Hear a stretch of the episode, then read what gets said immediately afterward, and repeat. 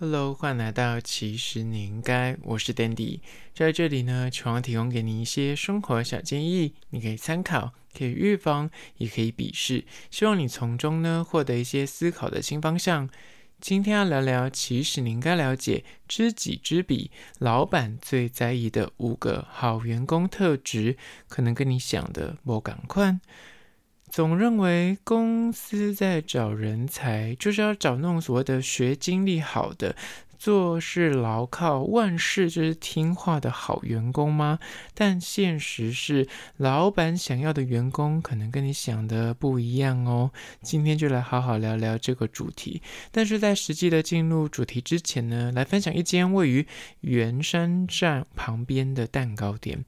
我今天去了北美馆看了一些展览，看完之后呢，就记得说，哎，我记得我好像之前有看到一间开在花博旁边的蛋糕店，想说这么的偏远，很少人会就是特地走到那边去，因为旁边其实是除了是家长带小朋友去玩沙玩水，它旁边是个小的算是亲子公园，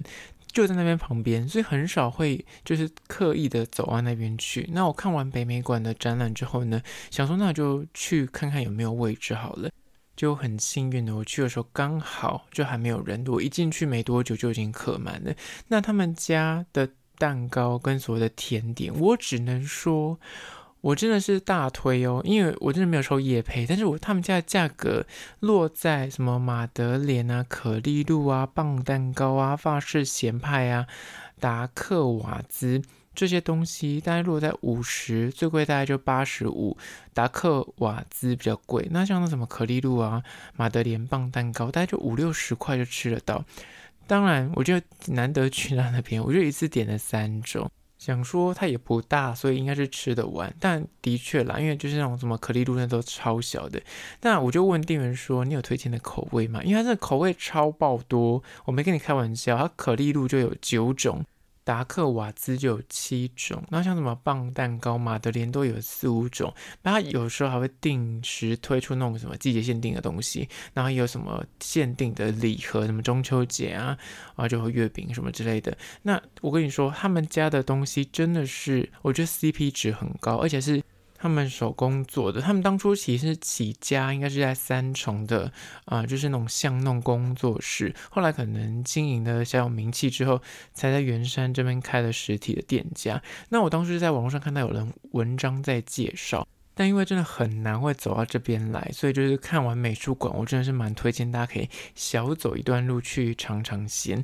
我个人给他小小的赞，而且目前知道人不多，就是可能是网络的客群比较了解，因为我发现很多人都是外带回去，然后在那边用餐的话，可能就要排队一下，因为它里面的桌子没有很多，大概才五六张吧，那很多都是双人的，就而且那个其实应该也是没有特别限时，因为它那个东西就是会就是慢慢吃，不可能吃太快，应该是甜点，所以呢，如果你有经过的话，不妨可以打电话去问一下，诶，有没有位置啊，或是有没有你想要的蛋糕？我个人是给他真心推，因为它价格真的是十分的亲民，然后它的营业时间呢是早上的十一点半到晚上的六点半，礼拜一公休，大家要注意不要扑空了。相关的资讯呢，我会放到 IG，其实你应该限动二十四小时之后会放到甜点的精选区。那我有拍影片，大家赶快去 IG 搜寻，其实你应该按赞追踪起来。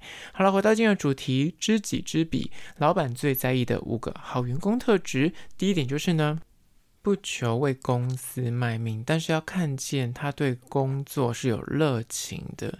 你知道，老板工作是为自己挣钱。但员工工作呢，真的是帮公司赚钱，帮老板赚钱，所以你要强迫员工跟老板一样，就是以自己的生命，然后效劳于公司，那真的就是不太合理啊，因为。毕竟老板赚的每一分钱，感觉是为自己在打拼事业。但员工说穿了，他就是拿人薪水，所以你要呃叫员工就是拿牺牲奉献为公司。我觉得那有点违背人性，就是那人终究是比较自私的这种性格设定。所以一个好员工，真的不是要求他说哦，他要把他的时间跟他的生命全部。奉献给这间公司，而是至少至少，我发现很多主管在面试人，或是老板在面试人的时候呢，他们取决于一个这个面试者是否要用他，是看他眼睛中对这个工作职务是否有热情，至少有点向往吧。他对这个职位是有期待的，而不是就是混口饭吃来，然后就是要一份薪水，然后对于工作内容也都蛮不在乎。像我本身在面试人的时候，其实你从那个面试者的回应跟他的问答之中，你就可以判断得出他对这个职缺、对这个行业有没有热情，尤其是那种媒体业，媒体业。本来薪水就不是很高，但基本上会从事媒体业都是很喜欢这份工作。但偶尔会有那种就是突然跳过来，可能是房仲做久了，突然想要坐办公室，然后就跳过来媒体想要找工作。那你从他的言谈之中，你就发现说，他其实只是想要找一个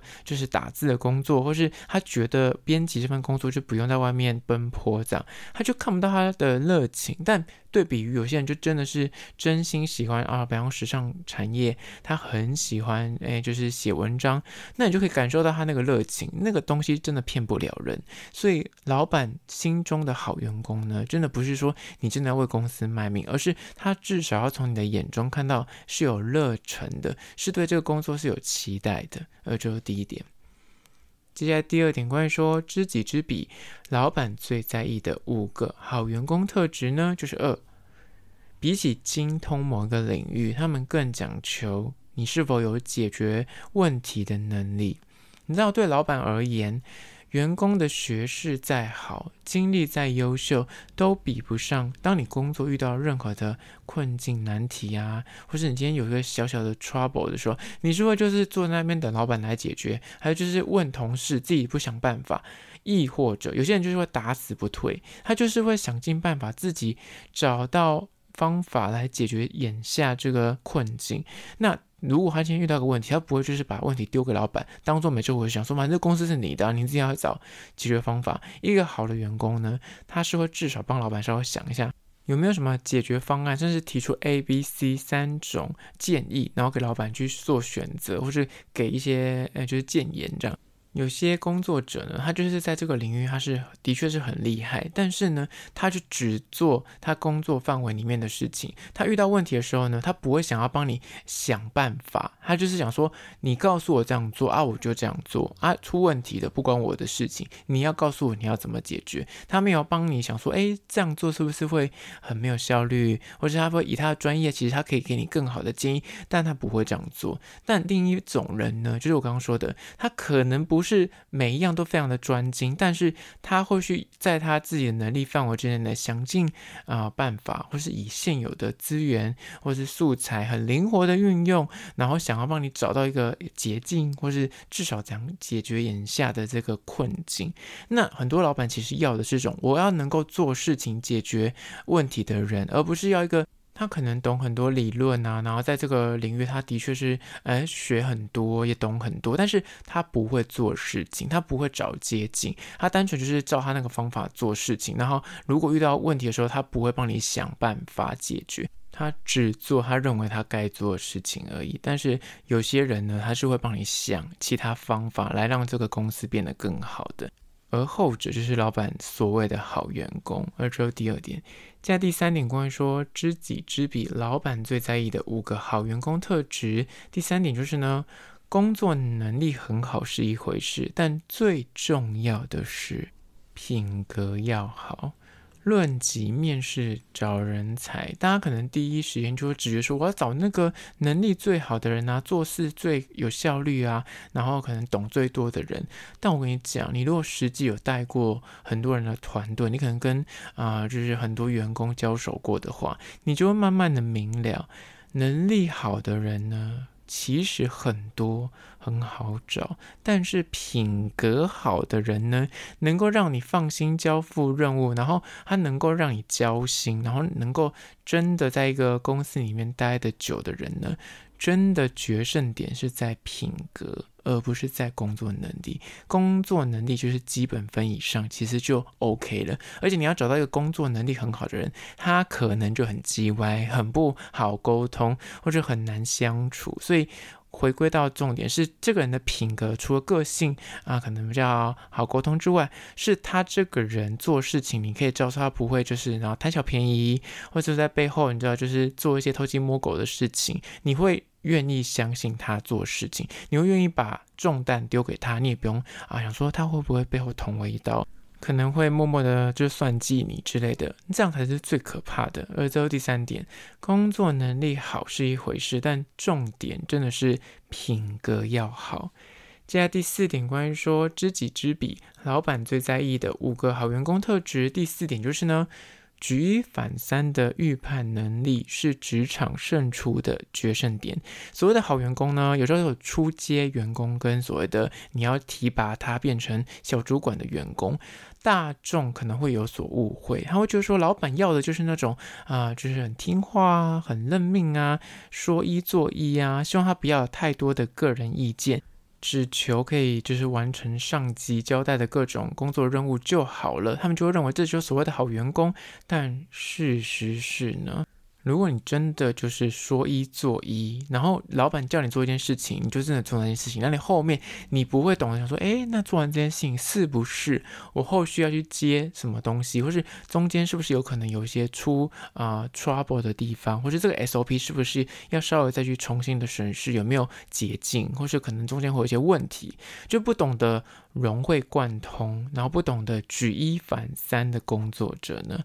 老板眼中最多就只是把你当成一个很好用的员工，但是当有升迁机会出现的时候呢，你绝对不会是他心中的好人才，所以这绝对要注意。第四点就是举一反三的预判能力是职场胜出的决胜点。接下来第五个关于说知己知彼，老板最在意的五个好员工特质就是五。学会站在公司的立场换位思考，更懂得决策。我觉得你要在一个公司里面做得久，跟你未来想要往上爬的话呢，你绝对要懂得有所谓的换位思维。什么叫换位思维呢？就是你的脑袋要换成是以老板的心态来想事情，或是以公司的立场来思考做决策。为什么呢？你会想说，这也太惯老板了吧？你还要帮老板想，还要帮公司着想。我跟你说，当你懂得这个换位思考的能力呢，你就知道说，老板为什么要做出这个决策。企业为什么要下达这样的指示？你就可从中去分辨出，哦，原来就是他为什么这样子做决定，原因是因为站在公司立场，可能这样可以节税啊，或者是站在老板的立场，这样子做可能人事成本会比较低。但是同理，如果你今天没有所谓的换位思考的能力的时候，你就是站在员工的立场，你就觉得老板就在压榨你啊。企业做出这样的决定会，你知道让员工很累什么之类的，因为你没有换位思考。当你换位思考，你就可以理解说，哦，为什么他这样做？当然不是说你他这样做就一定要百分之百的附和他，或是你觉得这样就是对的，而是当你懂得换位思考的时候呢，你的抱怨就可以获得缓解，或是你就会知道那个问题所在。当然，如果你最后你就吞忍不下来，你就觉得说不合理，他是不符合劳基法，那你可以选择走。但是如果你觉得，诶……换位思考完之后，你觉得哦，站在老板的立场，站在公司立场，可能他这样做他没有违法，但是你你就懂了。但是以员工立场，当然就不想不想要加班，觉得这样做事情就很累。但是以公司的立场这样做是的确是有收益的。那以公司立场，如果这样做是有好处的话，以公司集体员工的福祉为优先的话，那的确大家可以可能获得比较多的 bonus，或是。公司比起同行来说，可能赚比较多，你就觉得说，哎，这样相对比较稳定，这样。那我跟你说，如果你懂得换位思考，以上的抱怨可能就会转化成，你就会找到一个，哎，那表示公司，呃，这样是有赚钱。那有赚钱，可能，哎，我年终会领比较多，或是比起其他，可能大家现在都在裁员，那至少我们公司现在还在扩编，就不用担心说自己会被裁员，你懂吗？当你懂得换位思考，你有些抱怨可能就可以转化成，哦，原来他这样做是有原因的，你就可以比较能够理解。资方的想法，降低无谓的抱怨。同时，当你有这个换位思考的思维呢，你真的比较容易能够贴近上位者的方向跟期待。如此一来，当之后有任何升迁的机会的时候，人家就比较容易提拔你，因为他会觉得说你的思维比较接近他，或者是你的判断很像以公司的利益比较着重一点，不会单纯站在你自己的利益上面。有时候老板就是取决于这一点，所以提拔你作为小主管。然后最后第五点。学会站在公司的立场换位思考，更懂得如何下决策。好了，今天就简单以五点来聊聊关于说老板最在意的五个好员工特质。你是否都了解了呢？那关于这一集，如果觉得诶蛮实用的，不妨赶快推荐给你的朋友听起来。那如果是厂商的话呢，在资讯栏我有信箱，或是你可以加我 IG，其实你应该私讯跟我联系。最后，关于说，如果是用 Spotify 或是用 Apple Podcast 收听的朋友呢，快去按下五星的评价，写下你的意见、你的看法、你的疑难杂症，我都会去看哦。好啦，就今天的，其实你应该下次见哦。